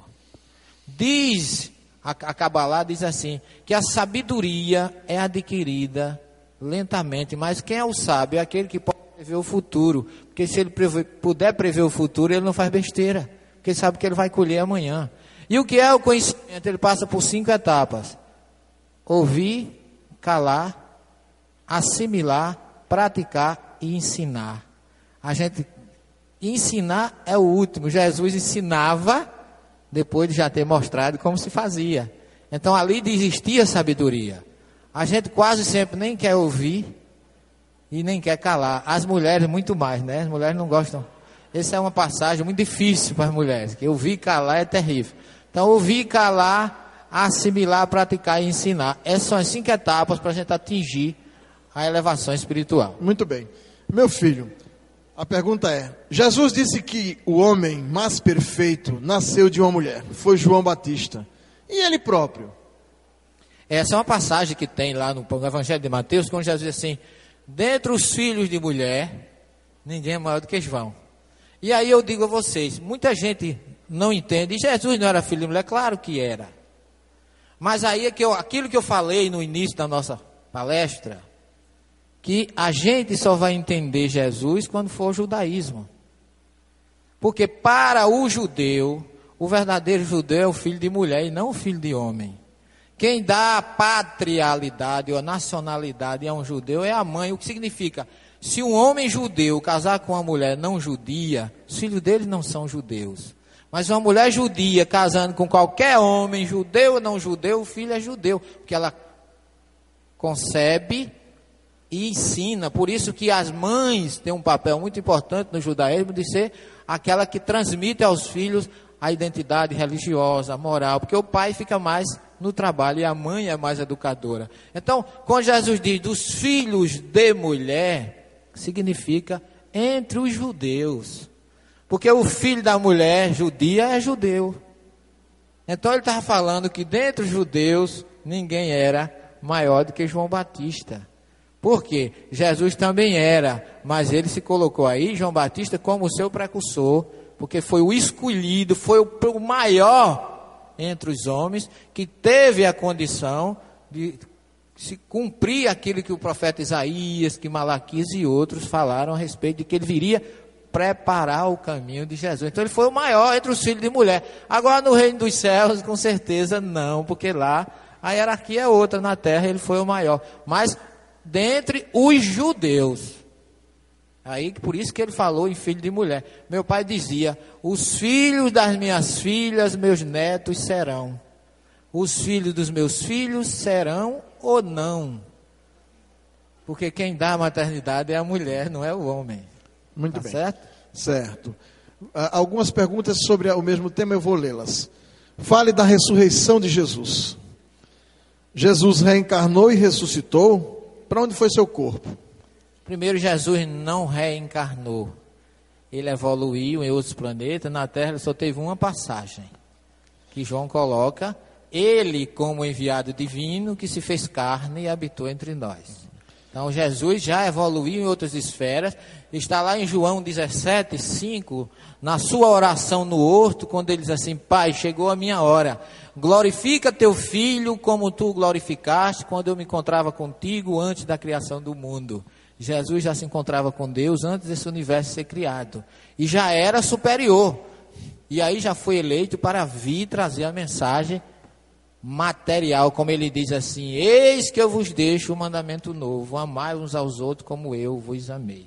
A ressurreição de Jesus foi, como nós sabemos, perispiritual e não material. Kardec fala na Gênesis que se Jesus teve um corpo fluídico foi depois da ressurreição, ou seja, o que foi visto de Jesus foi o corpo perispiritual, hum, trazendo para nós a grande mensagem de que a vida não termina para a morte, com a morte, e que ele, morrendo numa cruz fisicamente, imortalizou-se espiritualmente após a sua ressurreição. Ok. O Mestre Jesus é espírito puro que não mais reencarna. Mas quando encarnou em missão há dois mil anos, usou um corpo como o nosso, é, ou usou um corpo fluídico? A resposta eu já dei anteriormente. Não, é? não acreditamos, pela lógica, pela razão das coisas, que Jesus teve um corpo fluídico. Isso é uma questão muito batida na, com relação aos evangelhos de Rustem, são quatro evangelhos. Mas Kardec disse que ele teve um corpo fluídico foi depois da Desencarnação. depois da ressurreição. Da ressurreição. E agora, não quero dizer com isso que Jesus tivesse um corpo igual ao nosso. É lógico que o corpo dele tinha uma perfeição maior, porque o espírito dele precisava de um corpo mais específico para a sua missão. Agora, eu comparo o seguinte: o nosso corpo e o corpo de Jesus, a diferença é um Fusquinha 66, com todo respeito de quem o possui, e uma Mercedes zero quilômetro, seria o corpo de Jesus. Existe alguma Bíblia escrita em aramaico, no original ou no hebraico? Caso positivo, onde ela se encontra? Não, a Bíblia foi toda escrita em hebraico. Alguns livros têm alguns capítulos em aramaico. E os evangelhos, como o evangelho de Marcos foi escrito para os goim ou gentios, ou o povo de uma maneira geral, ele foi escrito em aramaico. O evangelho de, de Mateus em hebraico, porque era para os judeus convertidos ao cristianismo, aquele povo que queria que Mateus queria que entendesse Jesus como o Messias. Daí a genealogia que ele começa para provar que Jesus tinha uma origem, porque o judeu valoriza muito a questão da família. Por isso que Mateus começa, Abraão gerou Isaac, Isaac gerou a Jacó, Jacó gerou a Judá, e de, e de uma forma machista, só tem homem, homem gerando homem, já notaram, não tem mulher não. Então é uma coisa muito peculiar do judaísmo de colocar as coisas muito bem separadas. Já Marcos escreveu em aramaico, e o aramaico a gente acha que é uma língua difícil, não é. O aramaico e o hebraico está para o aramaico, ou aliás, o aramaico está para o hebraico como o espanhol e o português. são semelhantes, têm o mesmo alfabeto, têm palavras iguais. Há quem diga que Jesus falava aramaico, Jesus falava também aramaico, mas a língua dele não era aramaico, Jesus era hebreu. E hebreu, a língua do hebreu é hebraico. O aramaico é a língua do povo arameu. Daí Aram era a antiga Síria. E como os arameus ou antigos sírios eram comerciantes que influenciavam muito naquela região do Oriente Médio, levaram também a sua língua como força comercial, como hoje o inglês e o espanhol têm uma força muito grande no comércio mundial. Mas o aramaico e o hebraico são parentes. Existem palavras iguais. Por exemplo, porquê em hebraico é o mesmo porquê em aramaico, lamar. Por quê? E aí Mateus, aliás, é, Marcos escreve Elohim, Elohim, lama sabachthani em aramaico e, Mar, e Mateus escreve Eli, Eli, olha aí, Elohim aramaico, Eli hebraico. Elohim, Elohim, Eli, Eli.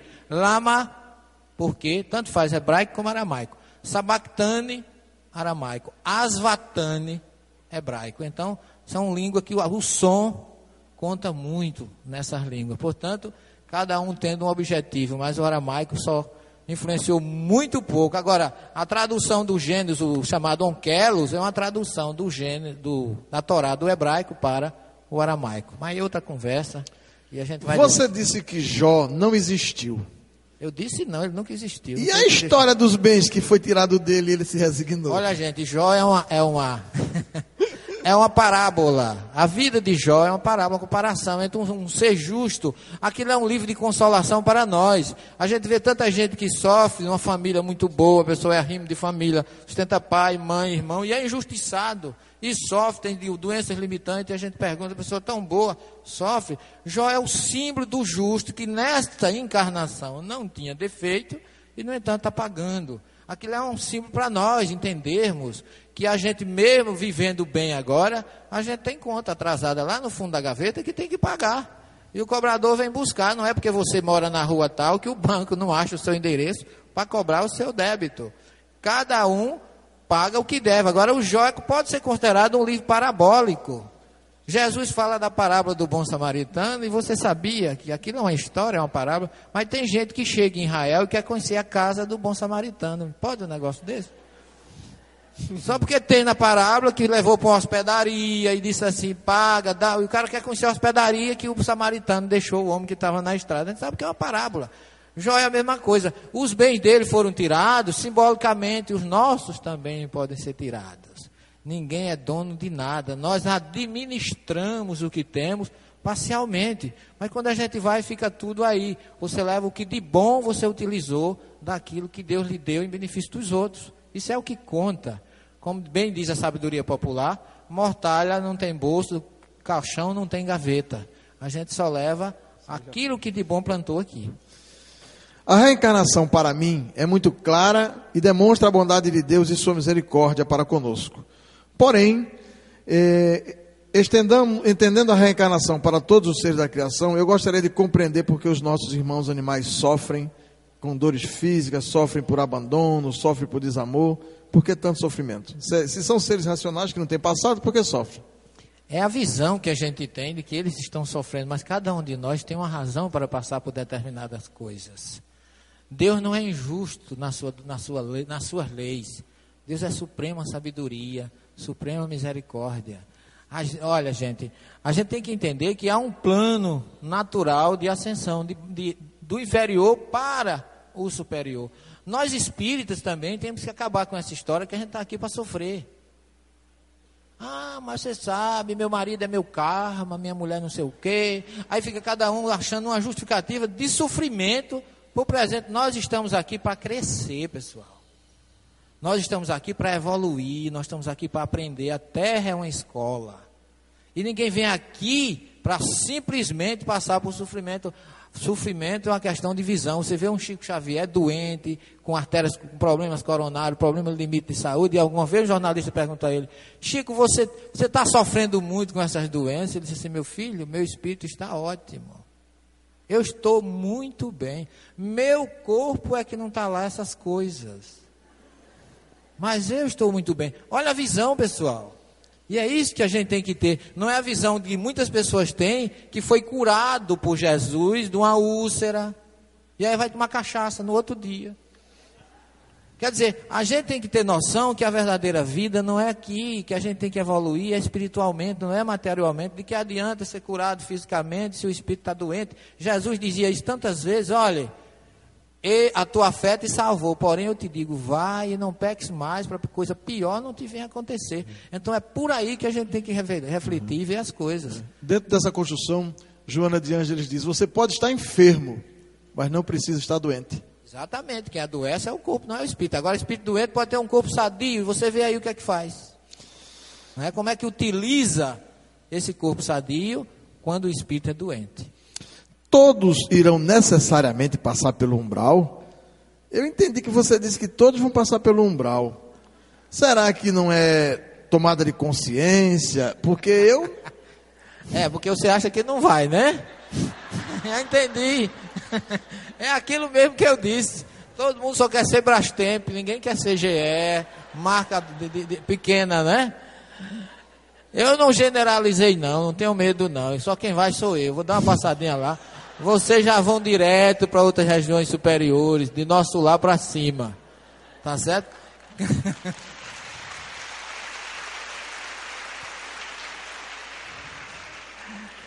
Cada um conhece a si mesmo. Não é? Cada um sabe da sua consciência. Nós temos um grupo mediúnico que às vezes as pessoas chegam assim e dizem assim: Mas Celestino, eu não sei porque é que eu sou recebo espírito sofredor.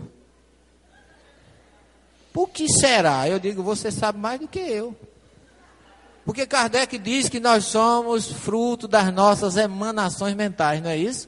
Então nós temos antenas. A gente sintoniza com o bem ou com o mal. E ainda diz mais que a sintonia com os espíritos superiores é que faz com que os inferiores se afastem. Então isso aqui é a chamada autodesobsessão. Aí você acorda, briga com a mulher, discute com o vizinho, quer, quer esganar o chefe de trabalho. Chega em casa, bate no cachorro, mata o papagaio e quer ir para o centro receber Bezerra de Menezes e Joana de Anjos. Não tem como, gente. Cada um está de acordo com a sua sintonia. Agora, pelo visto e pela pergunta, ninguém aqui tem sintonia que vá passar no umbral. Graças a Deus. Como num vaso tão pequeno cabe tanto conhecimento.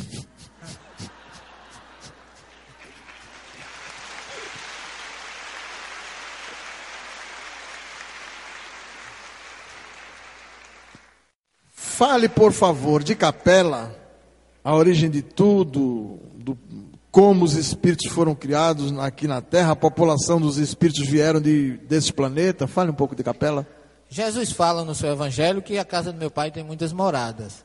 E Edgar Armon, de uma maneira muito feliz, nesse livro chamado Eles e Lados de Capela, ele mostra que de um planeta semelhante ao nosso emigraram espíritos para o planeta Terra.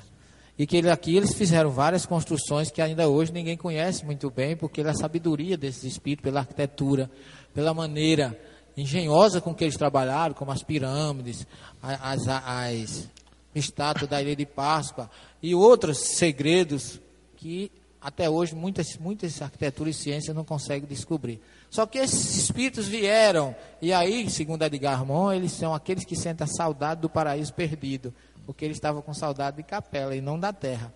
E aí ele diz que aí vem a questão da raça adâmica, que o povo hebreu teria vindo de lá e que depois é, esses espíritos já retornaram e não se encontram mais aqui. E segundo ainda é, uma outra obra, é, que eu não me recordo o nome agora, diz que a cada 6 milhões de anos uma civilização nova vem ao planeta, deixa uma cultura e vai embora. Porque eles são evoluídos intelectualmente, porém moralmente lá embaixo. É o que está acontecendo com a Terra agora. A evolução tecnológica, o celular, o telefone, a intelectualidade, a internet e tudo, é uma evolução fantástica, mas moralmente nós estamos um pouquinho caídos.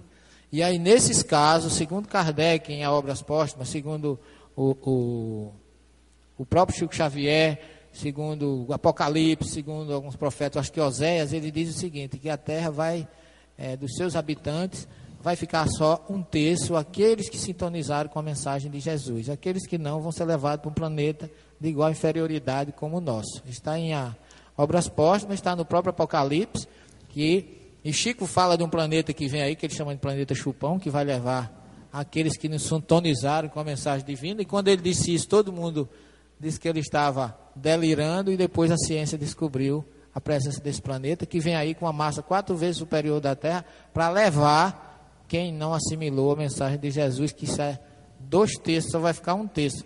E como a Terra tem 6 bilhões e meio de habitantes, a gente começa a achar que vai 2, 2 bilhões e meio, só que a gente não é bem assim. A atmosfera do planeta, a população espiritual chega a 32 bilhões. Então é um terço desses 32 bilhões. Se for desencarnado, a gente já dançou que é 10 bilhões, a gente não está no meio. Mas vamos dizer que a gente tem uma, uma chance, uma oportunidade. Não vai ser para todos. Portanto, aqueles que ainda não vivem a mensagem crística, como deveria, tenha cuidado que o planeta vem aí. Ainda nessa pergunta, ele, ele quer saber se de outros planetas, de, outros, de, eh, de, de outra parte do universo veio para a Terra espíritos, ou só de capela. Não, eu, eu não, não tenho nenhuma informação científica que possa dizer isso. Só que eu não acho impossível né, que tenha vindo espírito de outros planetas. Não, não acho, porque a gente viu lá na obra, lá no livro de, de Kardec, fala que há emigração e troca de espírito de um planeta uhum. para outro, sem nenhum problema, sem nenhuma dificuldade. Pode vir até estagiar. Agora, com a gente aqui, eu acho difícil. Quem é que vai aprender alguma coisa com a gente aqui, né? É. Acho essa pergunta interessante. Vem sempre em caridade, trazer alguma coisa, né? Como o Chico, como a Teresa, né? o Jesus e outros espíritos missionários que vêm por amor a gente, Bezerra de Menezes, tudo bem. Mas para aprender com a gente só se for outras coisas. Acho essa pergunta interessante porque a gente pode trabalhar ela muito na casa espírita, com relação à reencarnação. Pergunta ao amigo, o irmão: gostaria que explicasse o motivo pelo qual, na Índia, que acredita em reencarnação, entretanto, fazem discriminação entre si através de sistema de castas. Conhecer reencarnação em si, fica faltando um conteúdo, conteúdo moral. Não é, Severino? Falando de quem? Dos hindus, é? É. Dos hindus, né? Que, que tem a reencarnação é. dos seus postulados de vida, é, mas, mas aí, o preconceito permanece, etc. É, mas etc. as castas, só que eles dizem que dentro das castas não há reencarnação. Há renascimento. Veja bem. Só para os outros, as inferiores, é que há essa necessidade. Então, há uma separação dentro disso e que eles, como o hindu, ele acredita na metempsicose, ele acha que também o espírito inferiorizado pode voltar a animar um corpo do animal, desde que não seja nas castas. Tá certo? Fora das castas. Porque é uma, aí é uma separação.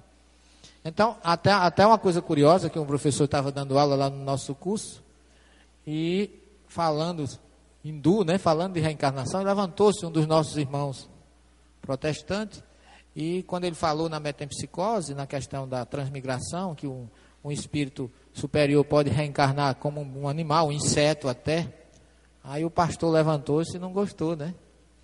Quer dizer que eu posso reencarnar como uma barata? E o professor calmamente olhou para ele e disse assim: Meu filho, os que pensam como barata voltam como barata.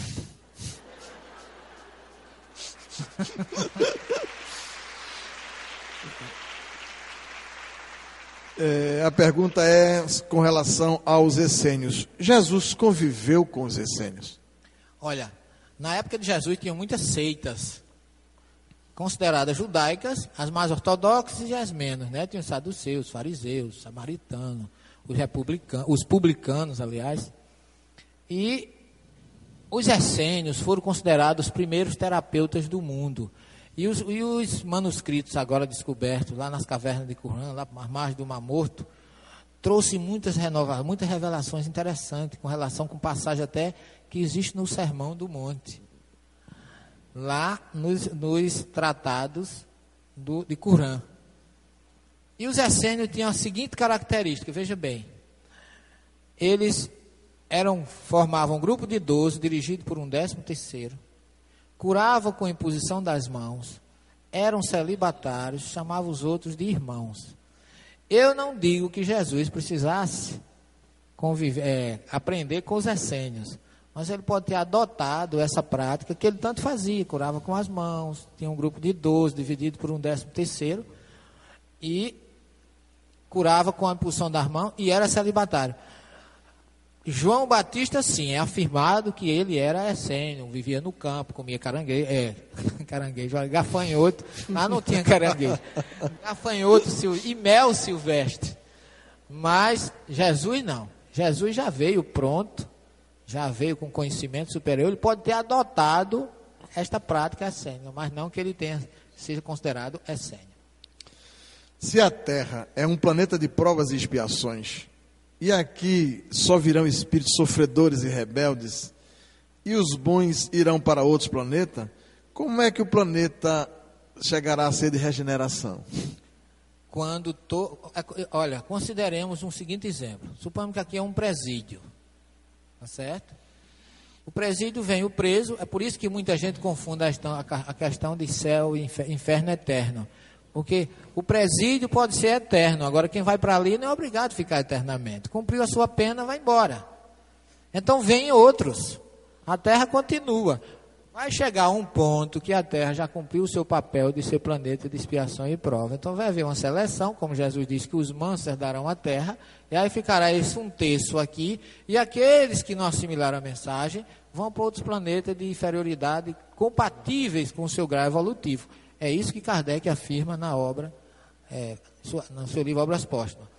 Mas a Terra vai passar então, deixar de, ser, de receber espíritos da nossa evolução para receber, então, como planeta de regeneração, que é uma classe de planeta mais elevada, os que aqui evoluíram e outros que virão de grau de igual grau compatível com a evolução que a Terra terá, então, quando nós quando for feito o saneamento que está se prevendo aí. E diz que está próximo. Agora, próximo para a espiritualidade não é uma semana nem 15 dias, a gente sabe disso. Mas diz que a Terra já já está num estado febril e que determinados espíritos já não podem mais reencarnar aqui, porque não, não vai dar tempo. Então, de forma que a gente vá se preparando, fazendo suas bagagens aí para a viagem. Como é que você entende a construção de personalidade e individualidade? É, como é que essa pergunta é minha? Isso é bom para um psicólogo responder, porque ele vai falar no id, no ego, no superego, né? comportamento espiritual, comportamento, né? Porque individualidade todo mundo tem. Personalidade, eu acho que é o comportamento mais é, fenótipo. E individualidade, genótipo. Mas isso aí eu acho que o psicólogo daria uma melhorada nisso aí. Eu vejo que a, a, o comportamento de personalidade é aquilo que você exibe no seu comportamento diário, na sua convivência. E independente disso, você tem uma individualidade que muitas vezes ela nem você exterioriza. É, eu estou te falando é, essa construção por causa de algumas passagens da Bíblia e pergunto assim: será que quando em alguns momentos se fala ele, não se está falando da personalidade, não é ele que voltará? É, para entender melhor essas pode, construções? Pode, quando... ter, pode, ser, pode ser aplicado. Não é? Pode. Pode até mesmo que alguns textos, alguns termos, como diz a, a, na Bíblia, que Deus resolveu destruir a terra, se irou contra o povo de Sodoma e Gomorra, isso aí é a visão de quem colocou de esse né? adjetivo né? em Deus e não dele. Não é porque se você visse alguém que fosse escrever agora sobre o que aconteceu lá, aquela tsunami que houve aí, como é que alguém iria dizer? Deus teve raiva de uma região e mandou uma onda e destruiu todo mundo. Era a visão que eu estaria tendo de descrever, mas não é essa visão divina. A terra precisa passar por acomodações, porque senão a sua pressão é, é tão forte que ela poderá explodir. De vez em quando precisa de um suspirozinho para liberar alguns gases, algumas energias, e a espiritualidade faz isso com muita propriedade. É, ficou muito pouca coisa. Eu estava preocupado com esse tempo, mas acho que 90% das perguntas a gente conseguiu contemplar. Eu queria só já fazer algumas considerações. É, primeiro, que nós estamos com as nossas duas obras aí, analisando as traduções bíblicas e o, e o Sermão do Monte, e que nós estaremos autografando quem quiser no final. Quem adquirir essas obras estará ajudando as obras sociais do Núcleo Espírita Bom Samaritano, na cidade de João Pessoa, nossa casa Mater, que nós doamos essas obras para a instituição de caridade. E, em segundo lugar, para encerrar, eu acho que já são as minhas. Não nossas... saiam, nós temos algo muito importante no final. Não saiam. Eu queria só fazer uma colocação aqui, que a reencarnação foi a melhor coisa que eu conheci na minha vida. Eu vim de uma família católica e a própria igreja, onde eu militei, no Seminário Arquidiocesano da Paraíba, não aceitava a reencarnação. E quando eu conheci a doutrina espírita pela dor, uma pessoa chamada Maria Helena Sobral Crispim foi quem primeiro me, me deu a mão, um momento muito difícil. E essa senhora, eu, eu a tive durante o tempo que convivi com ela, como fosse minha mãe. Ela fundou o Núcleo Espírita Bom Samaritano, que nós hoje somos presidentes, estamos presidentes, até quando Deus quiser, eu não sei. E uma coisa muito interessante. Eu sempre achei uma afinidade muito grande entre eu e ela, porque ela tinha oito filhos e os filhos não conviviam praticamente com ela. Quem levava ela para o médico era eu, quem passeava com ela era eu. eu. Até às vezes eu achava que os filhos, meus cunhados, ficavam. Ele nunca dizia, mas eu sentia que eles ficavam enciumados. E aí um dia eu comecei a. Quando ela desencarnou, até então eu não sabia, ela teve um filho. Eu nasci em 1949, ela teve um filho em 1942 que desencarnou com seis meses. E curiosamente, esse filho dela depois que ela viajou para o outro lado, ela me revelou que fui eu. Daí a afinidade, que eu voltei. Agora, Apressadinho. Hein? Apressadinho. Apressadinho. Sete anos depois, voltei como filho dela. Agora não ficou só por aí. Porque eu casei com a filha dela, que era minha irmã. Mas é um incesto no bom sentido. Que é a questão, né? Porque eu voltei para a mesma família e ainda casei com a minha irmã, que veio depois de mim. Quer dizer, é uma coisa curiosa. Só que eu fui nascer, eu me lembro de, de uns versos de Caetano, de Caetano Chico Buarque. Deus é um cara gozador, adora brincadeira. Pois para me jogar no mundo, tinha o mundo inteiro. Mas achou muito engraçado me botar cabreiro. Na barriga da miséria, nasci brasileiro, eu sou do Rio de Janeiro. Então Deus escolhe os lugares para a gente. Ele escolheu nascer no interior da Paraíba, na cidade de Lagoa Grande, mas me devolveu a minha família original, aonde eu estou já há 26 anos de casado com a minha esposa, que está aqui presente, e que é, eu não digo que é, as pessoas dizem que a gente não deve dizer que é alma gêmea, né? Que não existe alma gêmea, mas a Globo está dizendo que existe, aí eu já posso, né? Que a Globo é toda poderosa, e eu prefiro de chamar de alma gêmea do que alma que geme ou algema, porque muita gente chama assim, né? Então eu queria, de público, homenagear minha esposa que está aqui, porque sempre que eu viajo, ela está comigo. É. Tudo pé, meu filho.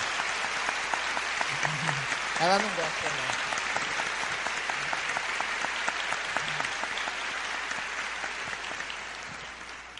Queria agradecer a Deus, ao Mário Jorge, pelo feliz convite e dizer a ele que ele me proporcionou um dos momentos mais felizes da minha vida. Porque falar da minha família, falar da minha profissão e falar da doutrina espírita, essa doutrina tão maravilhosa, que quando eu a conheci eu estava em pedaços. E eu digo sempre, se eu fosse uma pessoa que não fosse um pouquinho, se eu fosse mais burro do que eu sou, eu hoje estava num sanatório psiquiátrico. E eu aceitei o Espiritismo pela dor. Graças a Deus que eu aceitei pela dor. Porque se não fosse a maravilha, esse oásis espiritual que envolveu família, a dona Helena, minha mãe espiritual e material, eu não sei quem eu seria hoje. Deus esteja com vocês. Muito obrigado e até uma próxima oportunidade.